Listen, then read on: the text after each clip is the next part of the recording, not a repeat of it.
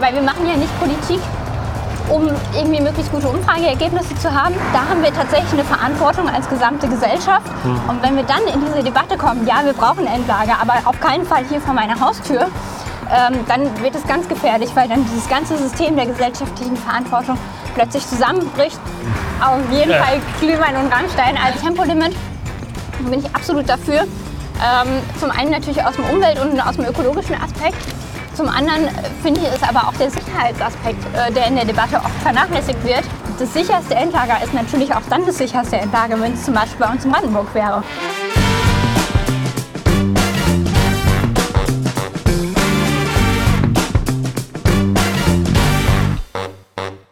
So, das waren die fünf fixen Fragen mit Julia Schmidt.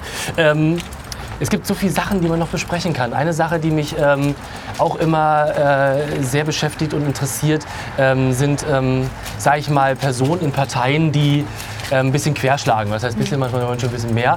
In der SPD ist es Thilo Sarrazin, den man äh, erfolgreich nun äh, letztendlich aus der Partei geworfen hat. Bei euch ist es Boris Palmer. Boris Palmer ist sozusagen euer Thilo Sarrazin, würde ich jetzt mal so den Vergleich ziehen. Ich kann den Satz gerne noch mal vorlesen, ich glaube, mit dem er jetzt ähm, deutschlandweit berühmt wurde. Der war im Sat 1 Frühstücksfernsehen.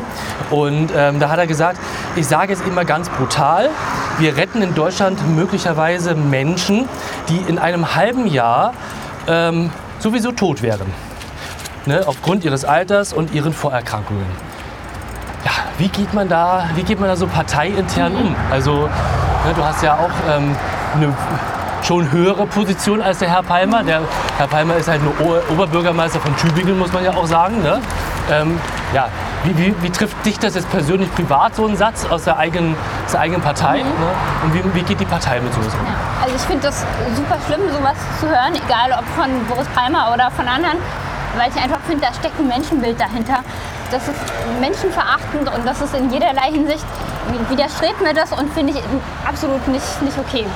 Ähm, und Boris Palmer insbesondere ist ja jetzt nicht nur durch solche Sätze aufgefallen, sondern der hat ja auch immer wieder rassistische Äußerungen äh, getätigt, die ich auch nicht okay finde. Ähm, und die ich auch da ganz äh, scharf verurteilt habe, sowohl öffentlich als auch äh, nach intern. Ähm, er wurde dafür auch parteiintern extremst kritisiert. In Deutschland ist es tatsächlich leider nicht so leicht möglich, jemanden aus der Partei auszuschließen.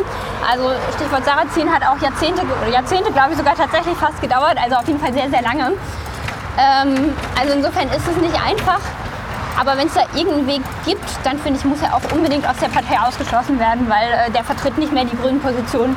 Und ich habe da mittlerweile kein Verständnis mehr dafür. Und ich würde ihn auch wirklich nicht mehr als äh, grünen Bürgermeister eigentlich bezeichnen wollen. Mhm. Weil er eben nicht mehr die grünen Grundwerte vertritt und das ist absolut nicht akzeptabel. Ja, absolut, absolut. Aber ja, ist denn, wie läuft das ungefähr ab jetzt ähm, bei, bei euch Grünen? Gibt es denn schon sowas wie ein Parteiausschussverfahren? Ist da schon was eingeleitet worden? Oder wird darüber erstmal noch diskutiert, ob man es einleitet? Es ist ja immer so, ich habe immer so das Gefühl, natürlich ist ja wie Vereinsmeierei. Mhm. Ne? Es muss erstmal über, über 100 Schreibtische, bevor überhaupt irgendwas passiert. Ähm, wo ich mir halt einfach frage, Mensch, kann man da nicht auch einen kurzen Behördenweg gehen bei solchen Sachen? Ne? Das ist ja auch, das ist ja, ja das, ist, das geht doch gar nicht. Ne? Ja, geht gar nicht, absolut richtig. Ähm, wir versuchen das auch, also es wird, wird gerade geprüft, welche Möglichkeiten ja. es gäbe, ihn auszuschließen. Ähm, aber es ist tatsächlich einfach rechtlich nicht so einfach und da müssen wir jetzt gucken, was sozusagen der beste Weg ist und ob es einen Weg gibt. Also ich bin sehr sicher, wenn es einen Weg gibt, dann werden wir den auf jeden Fall auch gehen. Ja. Ähm, da sind sich alle sehr, sehr einig. Aber die Frage ist, ob und ähm, es ist tatsächlich nicht, nicht so leicht. Ähm, kommen wir mal zu den, zu den Parteispitzen noch. Ne? Äh, Annalena Baerbock und Robert Habeck. Ähm, wie ist, wie ist euer Verhältnis? Also mal einfach so aus dem, aus dem Nähkästchen mal. Ihr macht ja äh, auch äh, immer das Zentrat-WG. Ist das Wahnsinn. Berlin. Ähm, ihr macht ja auch regelmäßig jetzt ähm, Videokonferenzen öffentlich. Ne?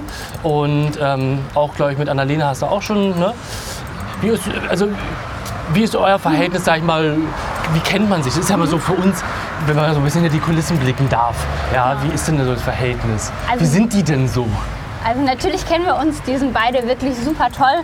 Ähm, da Annalena jetzt aus Brandenburg ist, habe ich natürlich mit ihr sehr viel mehr zu tun als jetzt mit Robert. Aber auch mit Robert kennt man sich und äh, ich schätze beide sehr. Also ich finde, beide sind äh, unglaublich tolle, tolle Menschen und aber auch tolle Politikerinnen und Politiker. ähm, die sich auch, glaube ich, in der Doppelspitze als Team gut ergänzen ähm, und sehr, sehr unterschiedliche auch Fähigkeiten mitbringen und jetzt zum Beispiel auch ihre Büros sofort zusammengelegt haben. Das war immer bisher bei der Doppelspitze, die ihre eigenen Büros hatten und äh, Annalena und Robert haben sofort gesagt, alles Quatsch, wir sind hier eine Doppelspitze, packen unsere Büros zusammen, die sollen gut zusammenarbeiten. Ähm, und das zeigt schon, glaube ich, auch so ein bisschen auch den kulturellen Wandel, der da stattgefunden hat. Ähm, und wir stehen, also gerade mit Annalena stehe ich extrem viel im Austausch. Wir telefonieren immer wieder. Ähm, wenn es bei uns irgendwas gibt, wenn es im Bund irgendwas gibt, sind wir sofort auf einem, auf einem kurzen Draht mit irgendwie mal schnell eine SMS äh, über irgendwie hier kurze Info aus Brandenburg, kurze Info aus dem Bund. Jetzt, letzte Woche war sie zum Beispiel, sie, haben ja, sie hat ja ein äh, Bürgerinnenbüro bei uns in der Geschäftsstelle auch. Da war sie auch kurz nochmal da, was, was selten ist, aber manchmal schon, wo man sich dann auch nochmal kurz ausgetauscht hat äh, wie gehen wir gerade um mit Dannröder Forst in Hessen und solche Sachen. Ähm, ja, ist auf jeden Fall ein sehr, sehr guter Austausch und ich schätze beide sehr. Gibt es denn eine WhatsApp-Gruppe? Ganz doofe Frage, aber das ist doch, ich stelle Ja? mir so vor, dass es so vielleicht auch WhatsApp-Gruppen gibt, wo man dann halt ähm, ja auch wirklich auf einem ganz kurzen Weg so, ah, Lena, ne, Ja. äh, ja, ist das Also, wirklich, ja? also mit Annalena und Robert bin ich jetzt in keiner WhatsApp-Gruppe. Wir waren zwischenzeitlich mal bei den Sondierungen, wo sie auch mit drin war. Ähm, aber da gibt es, glaube ich, gerade aktuell keine Gruppe. Aber wir schreiben bilateral viele, viele SMS. Ähm, doch Parteirat ist sie. Ach, weiß ich nicht. Also es gibt bestimmt auch WhatsApp-Gruppen, wo wir zusammen aber ist das schön. sind. Nur das so für Ähm, uns so, ne? Das genau. ist auch alles, sind ja auch alles nur aber, Menschen. Genau, Ja. aber wir haben tatsächlich auch äh, Gruppen mit zum Beispiel allen Landesvorsitzenden von allen äh, Bundesländern, wo wir drin sind, Ja. wo wir uns dann auch austauschen. Also ich habe das Gefühl, dieser Austausch ist extrem gut. Und auch bei uns zum Beispiel mit Ska Keller, die ja auch aus Brandenburg kommt, die äh, Bündnisgrüne Europaabgeordnete und Fraktionsvorsitzende der Grünen im Europäischen Parlament. Ähm, auch mit der ist der Austausch extrem gut, obwohl sie in Brüssel sitzt, sind wir da sehr, sehr gut im Kontakt. Sehr cool. Also wirklich ganz, ganz wie man sich das vorstellt. Hier SMS, äh, WhatsApp ist bei uns nicht so, Signal-Nachrichten oder Telegram. Ähm, ja. Sehr schön.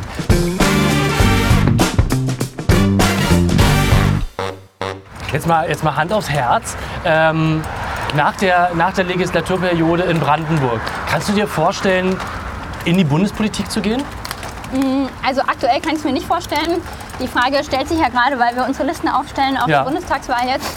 Ähm, ich persönlich bin gerade total glücklich in der Landespolitik und äh, liebe eigentlich äh, den Job als Landesvorsitzende und ähm, kann mir im Moment nicht vorstellen, irgendwas anderes zu machen. Okay, das ist doch wirklich, das ist schön. Also du bist wirklich jetzt Brandenburg verbunden und das ist toll. Weil es gab ja auch schon andere ähm, grüne Politiker, um einen Namen zu nennen, wie Renate Künast, die äh, ja in Berlin mal Bürgermeisterin werden wollte, aber mit dem Satz so nach dem Motto, naja, wenn ich hier nicht Bürgermeisterin werde, dann gehe ich wieder in die Politik, dann könnt ihr mich mal.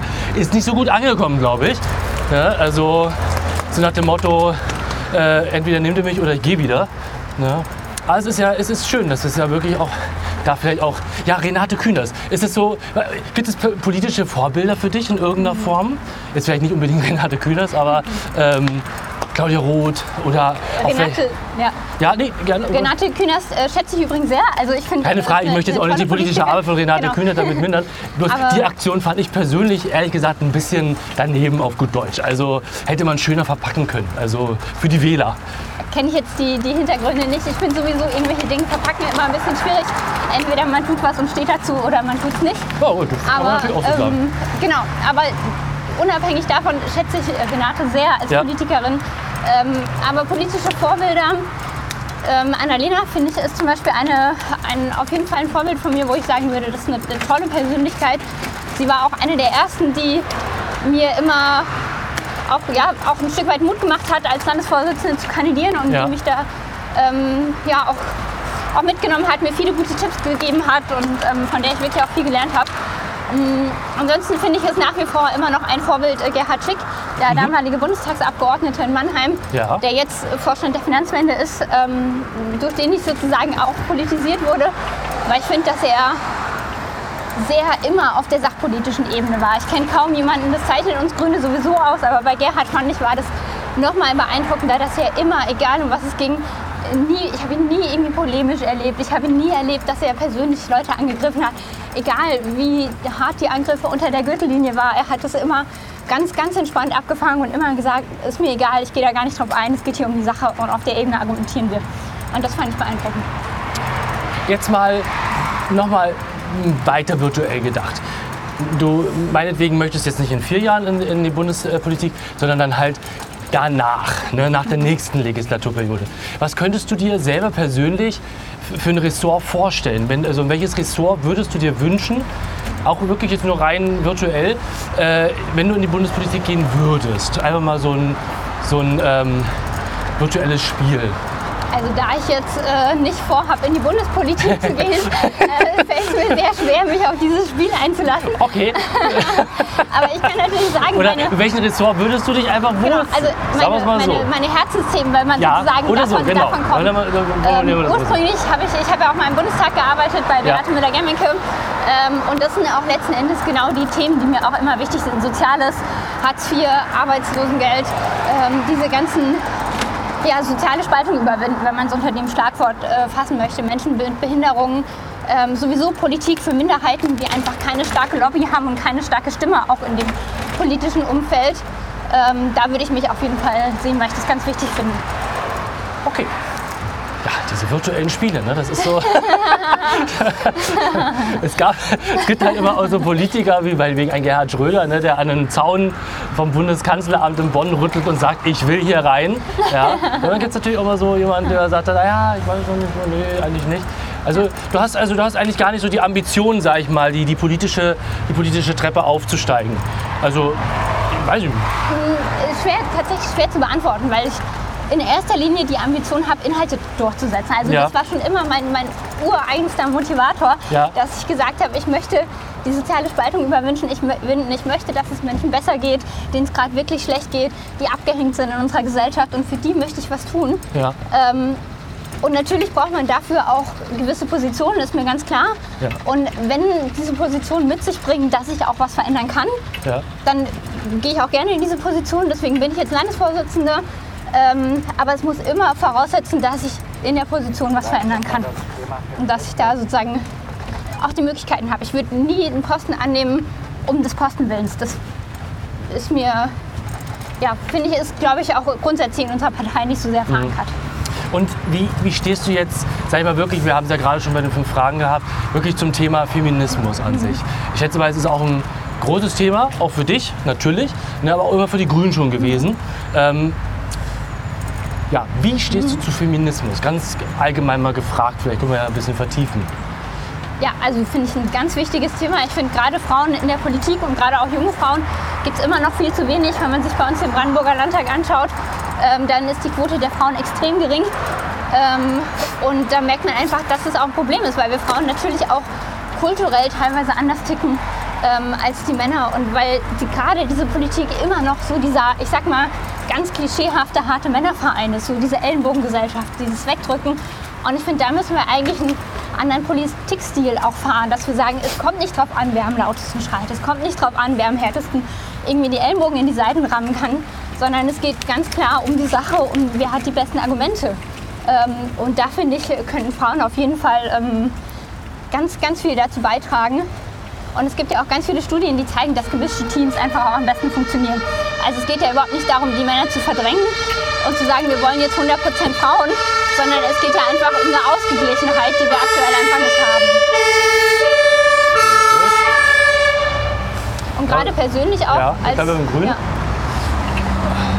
gerade persönlich auch als junge Frau in der Politik merkt man das natürlich an vielen Stellen auch extrem, Ja. dass man als Frau einfach auch noch anders gesehen wird. Also ähm, zu sagen, Frauen hätten die gleichen Chancen, ist einfach auch total falsch. Also es gibt ganz viele Momente, wenn ich überlege, ähm, ich kann sehr gut mit manchen von der CDU. Und äh, da haben wir auch letztens mal irgendwie mit Abgeordneten der CDU ähm, reflektiert und überlegt, wie werden wir wahrgenommen und wie, so fand ich auch ganz spannend, sich das einfach auch mal ehrlich zu sagen. Ja. Und äh, da war ein, ein Aspekt, der sofort kam, naja, vielleicht könntest du dir ja auch mal hohe Schuhe anziehen, dann würdest du ja auch mal ein bisschen ernster genommen werden. So, wo ich denke, krass, Okay. dass das das Argument ist so, als Frau werde ich dann ernster genommen, wenn ich hohe Schuhe anziehe. Hat das Argument jetzt dir eine Frau, also die Empfehlung hat dir eine Frau gegeben? Natürlich nicht. Oder ein Mann? ja, es, kann Natürlich natürlich, es gibt ja natürlich auch Frauen letztendlich, die natürlich dann ne, vielleicht auch in Parteien wie der CDU, CSU oder ähnliches. Ähm, Dankeschön. Wir sind. Moment, Vorsicht. Ja. Ja, Fahrradweg, genau. Ja. Ja, Fahrradweg. Das ist einer.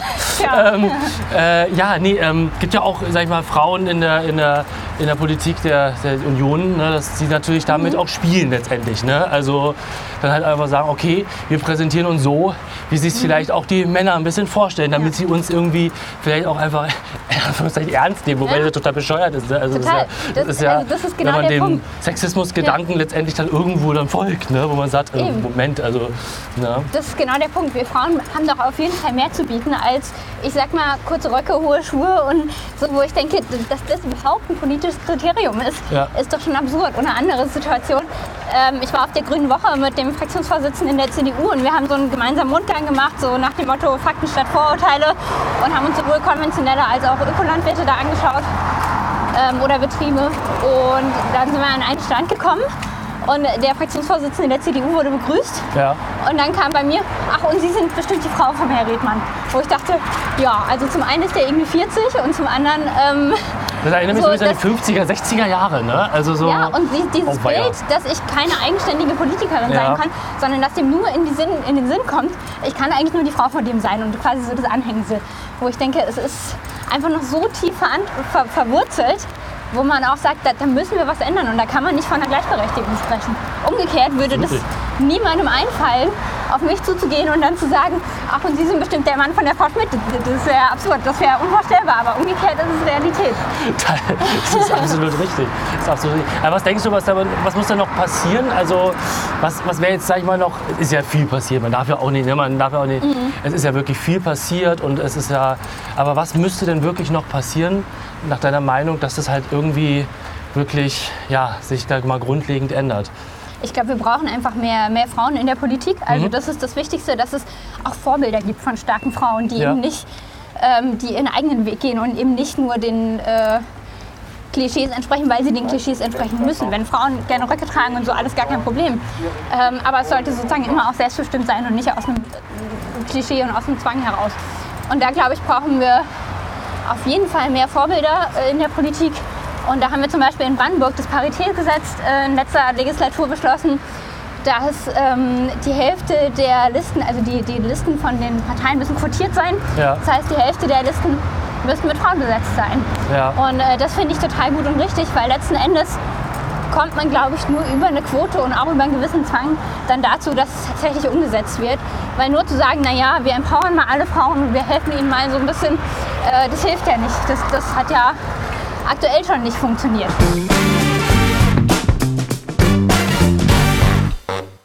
Jetzt machen wir noch einen, jetzt machen wir noch mal einen kurzen Bogen. Ähm, wir, haben jetzt, wir haben jetzt Landespolitik, wir haben Bundespolitik. Jetzt noch mal ganz kurz Europapolitik. Das ist auch eine Sache, die uns ja dann die nächsten Jahre natürlich auch viel beschäftigt. Die Grünen sind auch in der Europapolitik sehr engagiert und sehr viel dabei. Ähm, wie, wie fühlst du dich persönlich als Europäerin oder eher, dann doch eher mehr als Deutsche? Also es ist so ähm, vielleicht eine doofe Frage, aber ähm, Also ich fühle mich auf jeden Fall als Europäerin. Ja. Weil, also wenn man sich allein meinen Lebenslauf anschaut, ich bin in Rheinland-Pfalz geboren, äh, in großen Teilen der, von Baden-Württemberg dann sozusagen aufgewachsen, beziehungsweise habe da eine Weile gelebt, habe eine Weile in Kanada gelebt, bin jetzt in Brandenburg.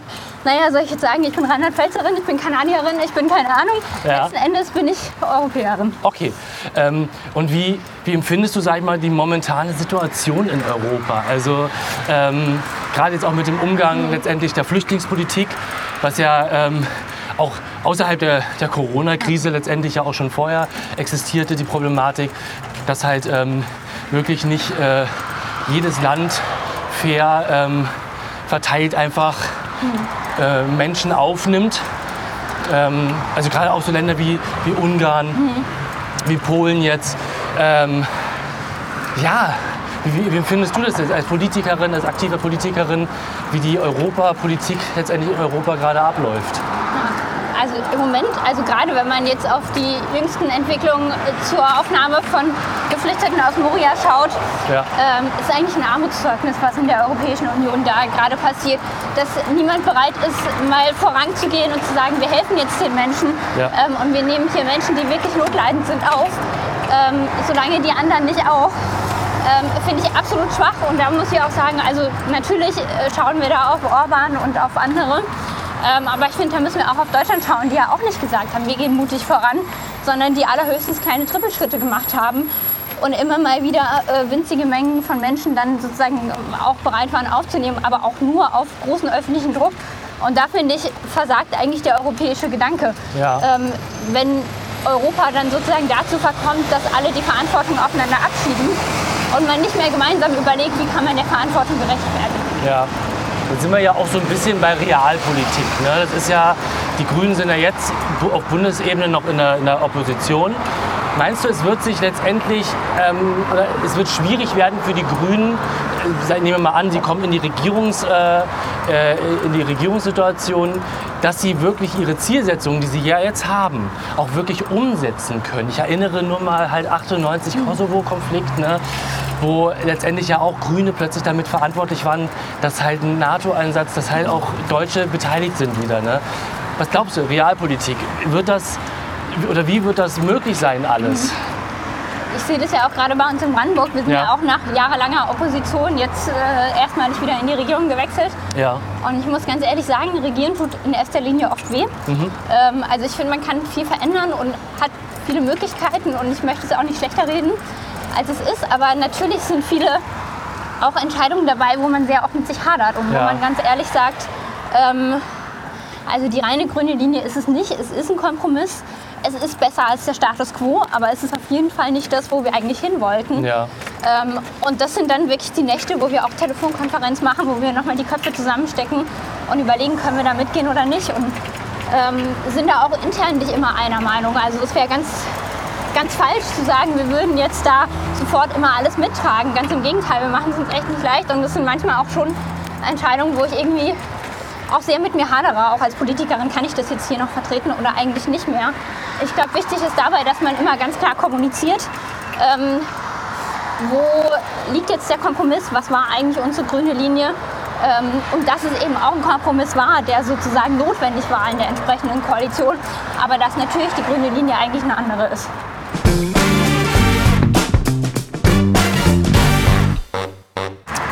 So, ähm, ich würde noch mal gerne kurz noch mal, wir, sind so langsam, wir sind fast wieder am, am Start und am Zielort. Ähm, trotzdem würde ich halt noch mal so ein bisschen auf, äh, auf die Koalition, auf die Ke- Kenia-Koalition zurückkommen. Ähm, Schwarz, Rot, Grün oder eher äh, Rot, Schwarz, Grün, glaube ich, ne? so in der Reihenfolge eher. Ähm, ja, Kannst du uns da so ein bisschen was erzählen, so ein bisschen auch aus dem Nähkästchen vielleicht, wo so da die Unterschiede sind, wie ihr da zurechtkommt und ja, also wie soll, sag mal, so eine Parteienlandschaft dann zu dritt auch wirklich funktioniert? Also es ist auf jeden Fall erstmal super spannend, vor allem weil man merkt, dass da auch extrem unterschiedliche Kulturen in den Parteien Ja. existieren.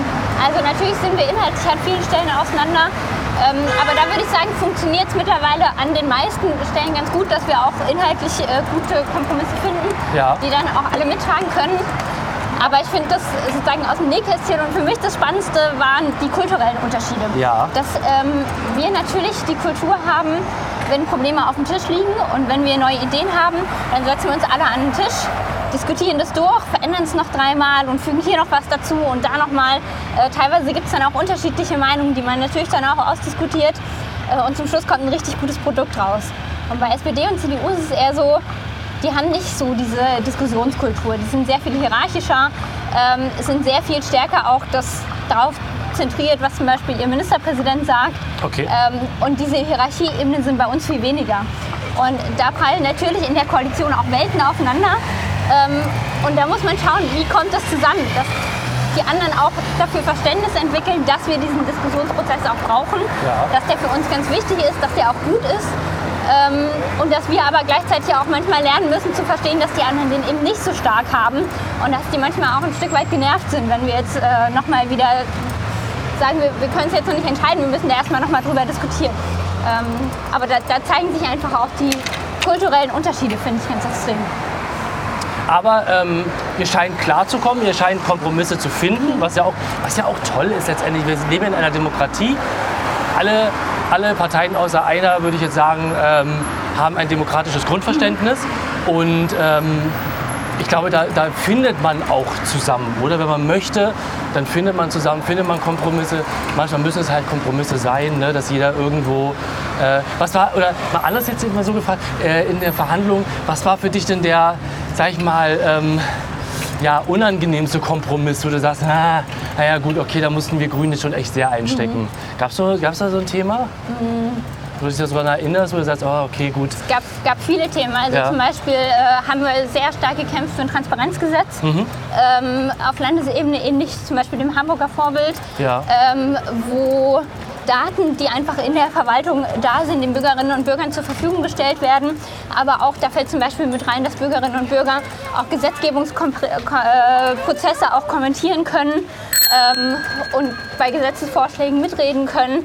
Ähm, und viele Daten auch in nutzbarer Form einfach zur Verfügung gestellt werden, ja. was extrem die Transparenz und Bürgerinnenbeteiligung erhöht. Ja. Da haben wir ganz lange für gekämpft, äh, ging gar nicht wollten die anderen Parteien überhaupt nicht haben. Okay. Ähm, haben wir letzten Endes leider nicht durchsetzen können.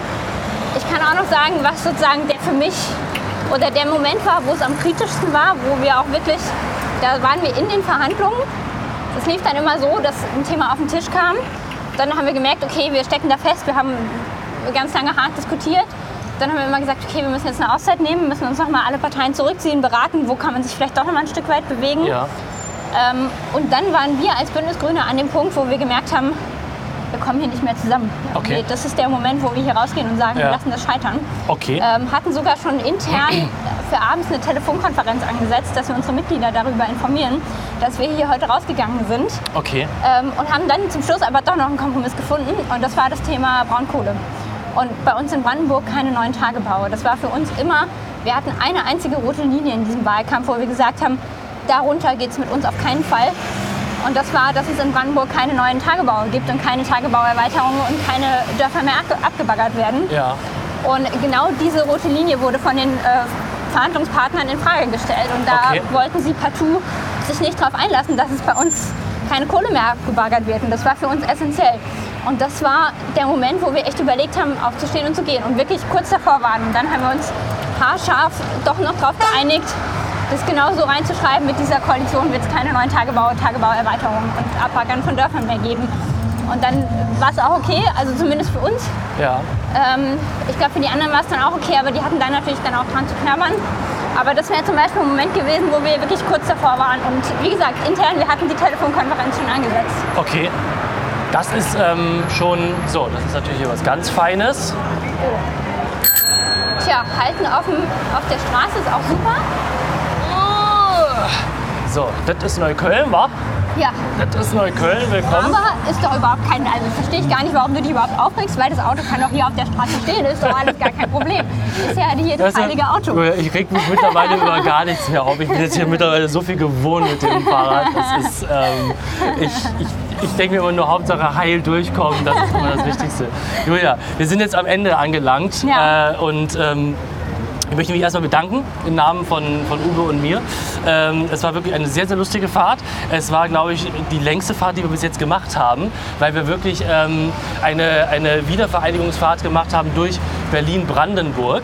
Und ähm, wir haben den Mauerweg heute ein bisschen befahren und wir sind auch noch mal ein bisschen Stadt. Ähm, sehr schön, dass du zu uns gekommen bist nach Berlin. Das ist sehr, sehr lieb von dir. Ähm, wir wünschen dir für dein weiteres politisches äh, Vorgehen alles Gute, Vielen ja, ähm, weiter so. Ähm, und ja, was kann man nur das Allerbeste wünschen? Und ähm, ja, wenn ihr mehr wissen wollt über Julia, dann ähm, klickt unten drauf. Wir haben es verlinkt, ihre, ihre Seite, Instagram, Facebook und Co. Ähm, wo ihr mehr über Julia erfahren könnt genau. und wo ihr bestimmt auch sicherlich Fragen stellen könnt. Genau. Ne? Schreibt mir, wenn ich da kurz einhaken darf, schreibt mir auch immer gerne. Ich finde es auch total wichtig, dass das nicht so diese Politikerinnen und Politiker, die irgendwie über allem schweben, sondern wir wollen ja auch ansprechbar sein und wir freuen uns ja auch, wenn Input kommt und wenn wir ähm, eure Anliegen sozusagen auch kriegen. Also ich freue mich wirklich immer über Post. Ich denke auch Bürgerdialog, ne, das ist, ähm, findet bei euch statt und äh, wie gesagt, ne, liebe Brandenburger, vor allem Seid, seid, mutig, schreibt ihr und führt bitte vernünftige Diskussionen ja, und sachlich, das ist das Allerwichtigste und ähm, das wünschen wir uns alle. Das war Julia Schmidt, die Landesvorsitzende der Grünen aus Brandenburg. Heute in Berlin, Brandenburg Spezial, VIP-Velo. Ähm, bei uns gibt es gleich das ähm, Resümee mit Uwe und mir. Und ähm, dann sage ich jetzt einfach mal Tschüss und ähm, Wir sehen uns dann in der nächsten Folge auf jeden Fall wieder. Bis dahin, tschüss. Tschüss.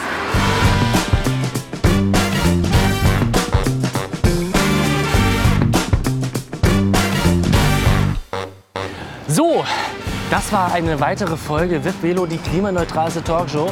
Heute mit der Landesvorsitzenden der Grünen aus Brandenburg, Julia Schmidt. Es war die längste Tour, die wir je gefahren haben jetzt in der Saison. Ja.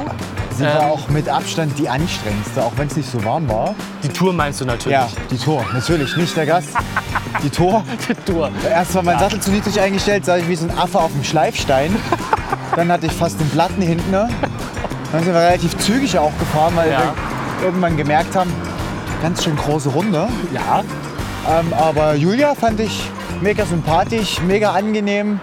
Ähm, also da wünscht man sich wirklich mehr solcher Landespolitiker, auf jeden Fall. die dann auch klar einfach mal Stellung zu sich und ihrer eigenen Meinung beziehen und ähm, einfach ehrlich sind. Ja, kann ich so unterstützen, würde ich genauso sagen. Es war wirklich, ja, die Runde war echt hart. Das war aber schön, wir haben viel Land gesehen. Wir waren wirklich ländlich heute unterwegs schon. Ein Stück ja. deiner Familie haben wir auch gesehen. Ein Stück meiner Familie aber auch gesehen, sehr pelzig heute. Ähm, da kommt ein Bus ja, mit Anja raus, ganz genau. Ähm, ich würde sagen, wir machen nächstes Jahr auf jeden Fall auch mal eine Landpartie, oder? Ja. Mit einem Gast. Ähm, Freiwillige dürfen sich jetzt gerne schon mal bewerben bei uns, ähm, mit uns eine kleine Landpartie zu machen. Vielleicht der bekannte Journalist aus Gräfenbräuch, Ach, wie heißt denn dieser, dieser Schlemmerhorst? Schlemmerhorst. Schlemmerhorst. Also Horst Schlemmer, wenn du uns jetzt siehst, wir wollen dich. Genau. Gräfenbräuch, wir kommen. Grevenbräuch, jawohl. Ja, ähm, nein, war eine schöne Folge. Ähm, Julia Schmidt, äh, unten wie gesagt alles verlinkt. Ähm, wir fahren jetzt nach Hause Ja. und äh, ich brauche jetzt ein Wannenbad. Mir ist richtig kalt. Heute ist wirklich frisch gewesen. Heute ist Herbst. 12, 13 Grad nur gewesen in Berlin. Ich brauche eine Dusche, ich habe geschwitzt wie Schwein. Alles klar. Ähm, nicht vergessen, Kanal abonnieren, Glocke aktivieren und ähm, ja, guckt auch unsere ganzen anderen Folgen an, die hier oben, Ja. unten, wie auch immer. Ich glaube, hier unten ist unser Kanal immer. Und ähm, ja, abonniert uns und ähm, viel Spaß bei den anderen Folgen. Und äh, Uwe und ich, wir fahren jetzt mal nach Hause Und wärmen stehen jetzt direkt im Stau. auf. Genau, bis dahin, VIP Velo, tschüss! Sag mal, hast du uns schon abonniert und die Glocke aktiviert?